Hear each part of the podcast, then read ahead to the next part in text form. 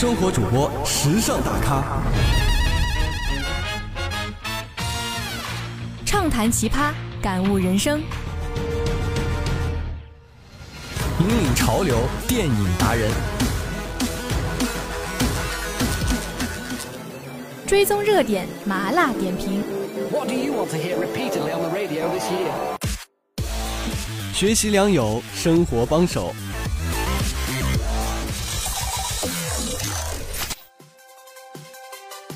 追逐前沿，享受生活。生活前沿带你聆听生活里的点点滴滴。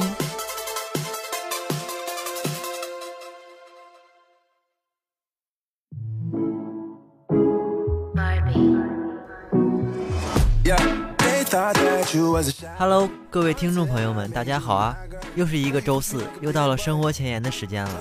这期节目将由本人小树陪你一起体会生活小事。哎哎哎，我呢？怎么了？我看我要是再不说话，这期节目就跟我没什么关系了吧？嗯，没有没有没有，好久没有对着话筒说话了，有点小激动，一激动就把你给忘了。我看你是故意的吧？没有没有没有，下次我会故意一次的。你开个玩笑而已。好了，闲话聊了这么多，也该进入今天的生活大爆炸了。嗯，那就让我们一起进入今天的生活大爆炸吧。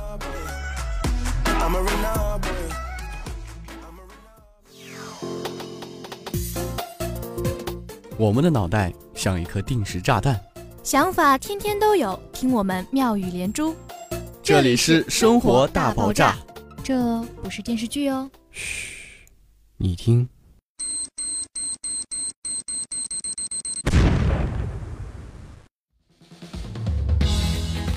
那这次就让我们来谈一谈众所周知的饮料可乐吧。可以呀，那就让我们先来看一看可乐的发展史吧。一八八五年，美国乔治莱州的潘伯顿医生在地窖中把碳酸水加苏打水搅在一块儿，成为一深色的糖浆。他的合伙人罗宾逊从糖浆的两种成分激发出命名的灵感，于是有史以来最成功的软性饮料可口可乐就此诞生了。从它诞生到现在，已经成为全球最受欢迎的饮料之一。是啊，据说目前全球每天有十七人次的消费者在畅饮可口可乐公司的产品。大约每秒售出一万九千四百瓶饮料，真的是可怕的数据。但可乐真的是很难戒掉的东西，平时吃点汉堡、披萨什么的，绝对不能没了可乐。一提到可乐，大多数人都会先想到它的化学物质会对人体产生危害。是啊，其实可乐喝的适当是没有问题的，只有多喝才会对人体产生影响的。没错，前段时间还出过一款吸汁可乐。吸汁这么神奇？那是啊，它的特点可是静可吸汁，动可撩妹。其实陪伴大家成长的可口可乐，从新口味到跟潮牌的合作，都是在宣扬一种年轻的态度。世界上最好玩的饮料，应该就是可口可乐了。它推出过多种新玩法，姜味、咖啡味、樱花味等口味，还有大热单品西芝可口可乐，不仅零糖分、零卡路里。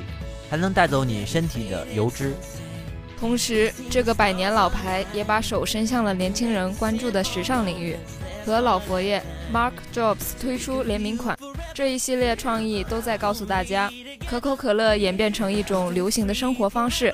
关于年轻人的故事，一讲就是上百年。今年日本推出了一款吸汁可口可乐，这款研发了六年的产品，添加了水溶性膳食纤维。可以抑制餐后身体中的脂肪吸收量，也就是说，它不仅拒绝人体吸收，还会带着油脂从你身体里离开。哦，这么神奇？假的吧？没有，这是真的哦。噱头一打出来，就成为今夏第一网红饮品，在微博、INS 上被无数时尚达人打卡。这款可口可乐也已在国内上市。除了这款可乐，还有一款，那就是姜味的可口可乐。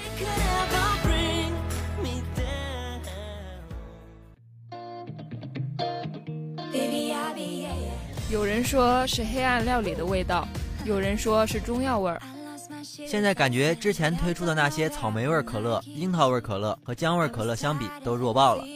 毕竟生姜历经了千辛万苦，击败了秋葵、辣椒，成为了可口可乐创新产品，还是很强势的。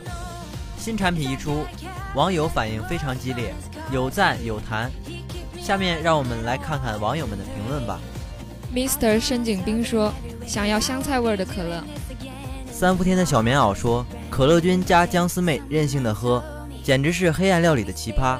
感冒来一杯，妈妈再也不用担心我的健康了。”还有一位网友说：“新出的姜味可口可乐太刺激了，难喝的程度要是没有壮阳补肾的功效都说不过去。”是啊，网友们的评论真是有趣。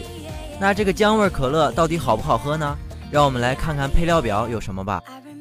那就有很多了，比如有很多的生姜提取物，而碳水化合物、糖、钠比例都会有所减少，会比原味可乐味道淡一些，气泡呢也会略少一些。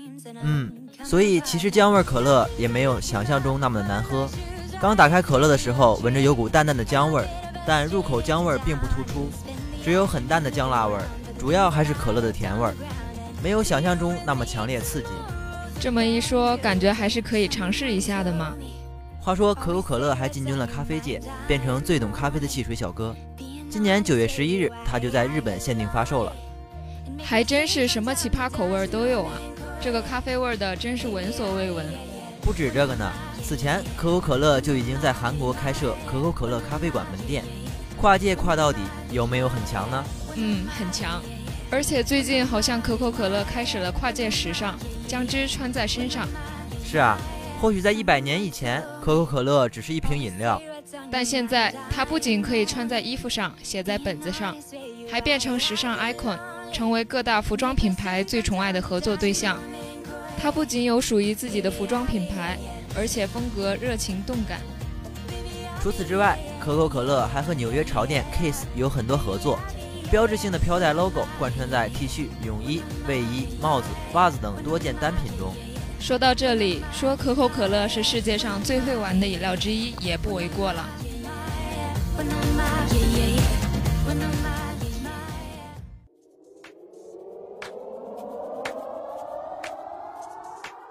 事实上，可口可乐早就突破了喝的范畴。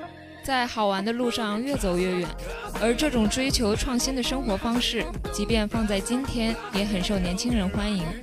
是啊，这一次可口可乐更接地气，把这种好玩的劲儿带到了我们身边了。十一月十八日晚开始，可口可乐和网易云音乐在上海举办了一场全民都能参加的视听盛宴。嗯，我也知道这件事。这个名为“经典的力量”的装置，结合主题投影灯光秀，在上海大悦城惊艳亮相。是啊，其中给我印象最深刻的就是现场有一张黑胶唱片插入地面，上面的可口可乐将能量化为五线谱作为黑胶唱针，十分炫目。好玩的地方在于，只要你站在装置前面，商场墙壁将同时对应的投影画面，空电池会充满一格。当红色的正能量汇聚五十格以后，整场线下装置灯光全部点亮，就能把沉睡的能量唤醒，迎来了碰杯的喜悦。除了灯光秀，还有好音乐。这次网易云音乐邀请到中国有嘻哈的人气选手诡辩老师来创作主题曲《从不停歇》，里面的歌词充满力量，感染了现场的很多听众，收获了不少掌声呢。这首歌我最喜欢的一句歌词就是“再大的梦也会实现，因为我从不停歇”。希望这场好看好玩的灯光秀可以给在上海生活的年轻人带来惊喜与温暖。这感觉够爽。关于可口可乐，我们就聊到这里吧。嗯，下面让我们一起进入今天的生活影视吧。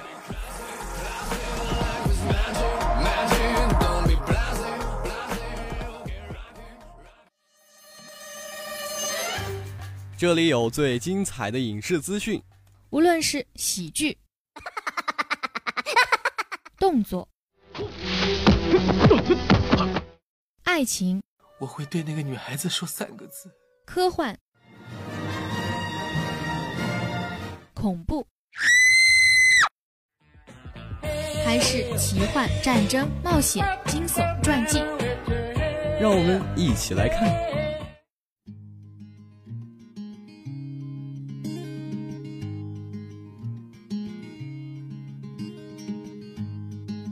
欢迎回来。那么，在本期生活影视，我们想为听友们推荐一部名叫《挚爱梵高》的动画电影。这部电影定于今年的十二月八日在中国上映。说到这部电影，我可是十分期待的啊！这部电影斩获安纳西国际动画电影节观众选择奖及上海电影节金爵奖最佳动画片，入围了第三十届欧洲电影奖最佳动画长片，并毫无悬念地杀入第九十届奥斯卡最佳动画长片初选。当然，这么优秀的作品少不了优秀的制作团队。二零一五年是梵高的一百二十五周年诞辰，所以为了纪念梵高。著名动画团队 Breakthrough Films 和 Trademark Films 就从2012年开始筹拍这部动画电影，是史上第一部全手绘油画长片。于是，工作室在全球开始招募油画家。入选者经过三周对梵高艺术风格的培训后，马上就加入团队开始创作。这百余名油画家在波兰北部名城格但斯克的工作室中通力合作。创作出超过六万五千幅油画，再将这些画作制成电影。整个过程基于 POS 系统，包括借助定格动画制作软件来辅助手绘。完成绘制过程的画家们来自十五个国家，其中很大一部分人来自波兰，这也是有原因的。波兰的艺术教育系统非常的成熟。在其他国家，很多人可能在十六、十七岁才开始接受专业的训练，但波兰人从很小就开始学习艺术，甚至专门学习某个狭窄的领域。还有一部分画家来自跟波兰相邻并有着相似艺术教育传统的乌克兰，其他的就来自各大洲的不同国家。这些画家里面最年轻的是二十一岁，最年长的有六十三岁，他们中很多人基本都有艺术学位。或从事艺术品修复工作的经验，也有少数属于非科班出身。这部电影还请来了多位演员，先由演员在绿幕上拍摄，从而制成动画，再由画家们进行绘制，过程可是相当复杂了。是啊，关于电影的制作，我们就讲这么多。听友们肯定已经开始好奇这部电影的内容了吧？那我们就不吊大家的胃口了。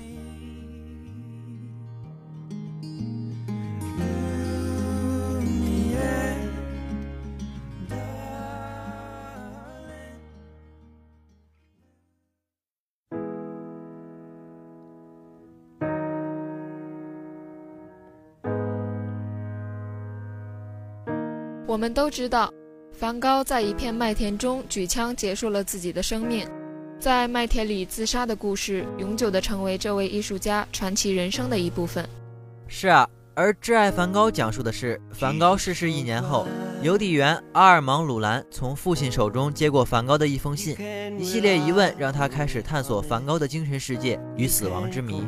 整部电影是根据梵高留下的八百多封信件。来还原这位传奇画家的一生。这八百封信，大多是梵高给弟弟提奥寄出的。提奥是他的弟弟，也是他的伙伴与知己，更是他在绘画上的坚定的资助者。在两兄弟的书信往来中，被提及最多的话题就是钱。提奥是一名小画商，并不是十分富裕。梵高每次都带着愧疚和纠结给弟弟写信。梵高给弟弟的信。惊人总结基本上是这种套路：先不停地讲自己怎样花钱和怎样节省，然后还不断地做出保证，绝不会轻易糟蹋弟弟的血汗钱。如果提奥寄给他的钱迟了，他就会喋喋不休诉说自己的窘境。虽然穷途末路，但梵高依旧踌躇满志。他向弟弟承诺，尽管他暂时还没有成功，尽管眼下他的画还毫不值钱。但将来一定会有一天，他的画可以卖到二百法郎一幅。令人感到伤心的是，当这一天到来的时候，当梵高的画作的价格远远超出二百法郎的时候，梵高和提奥已经看不见这一切了。是啊，在一八九零年七月二十七日，梵高在一片麦田中举枪自尽，两天后不治身亡，死在弟弟的怀里。这位艺术之星就这么陨落了。在梵高死前，写了两封信给弟弟，一封寄出，一封自己带在身上。寄出的那一封和以往的内容没什么区别，然而在他随身携带的沾满了自己血迹的信上，他一反常态，竟没有再提到有关钱的事。遗憾的是，这封久未寄出的绝笔信，提奥到死都没有读到。等送信人阿尔芒赶到住处，提奥已经因为丧兄之痛和梅毒去世了，随他一生所崇拜的哥哥而去了。他们被并排埋在了法国的奥维尔，这是梵高三十七年生命中的最后一个驿站。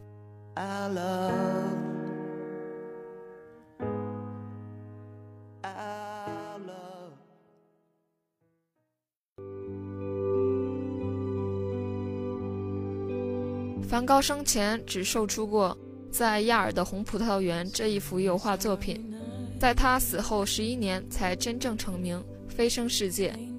而这也全靠弟弟提奥的妻子约翰娜·邦格的努力。邦格完成了丈夫未完成的事业，她整理了梵高的全部画作和书信，并一生为梵高的名誉而奔走。这部电影的每一帧都是真实的油画，而每一幅油画。都是由画家根据梵高的一百二十多幅原画来复刻并再创作。梵高在世时曾说：“当我画一个男人，我就要画出他滔滔的一生。他生前默默无闻，却在死后获得了艺术界的无上殊荣。”如今，一百多位画家带着全世界对他的爱戴，画出了他的一生。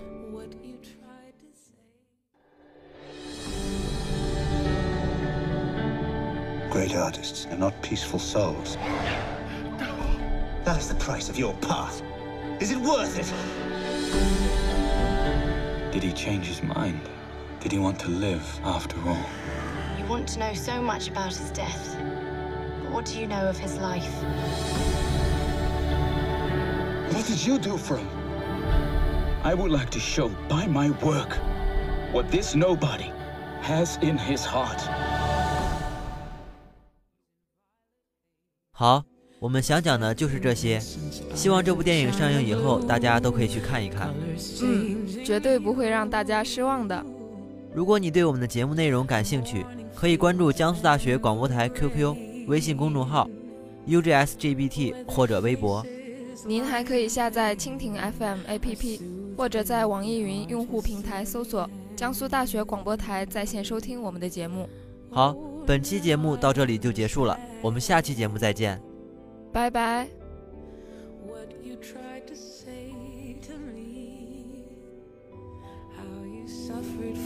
sanity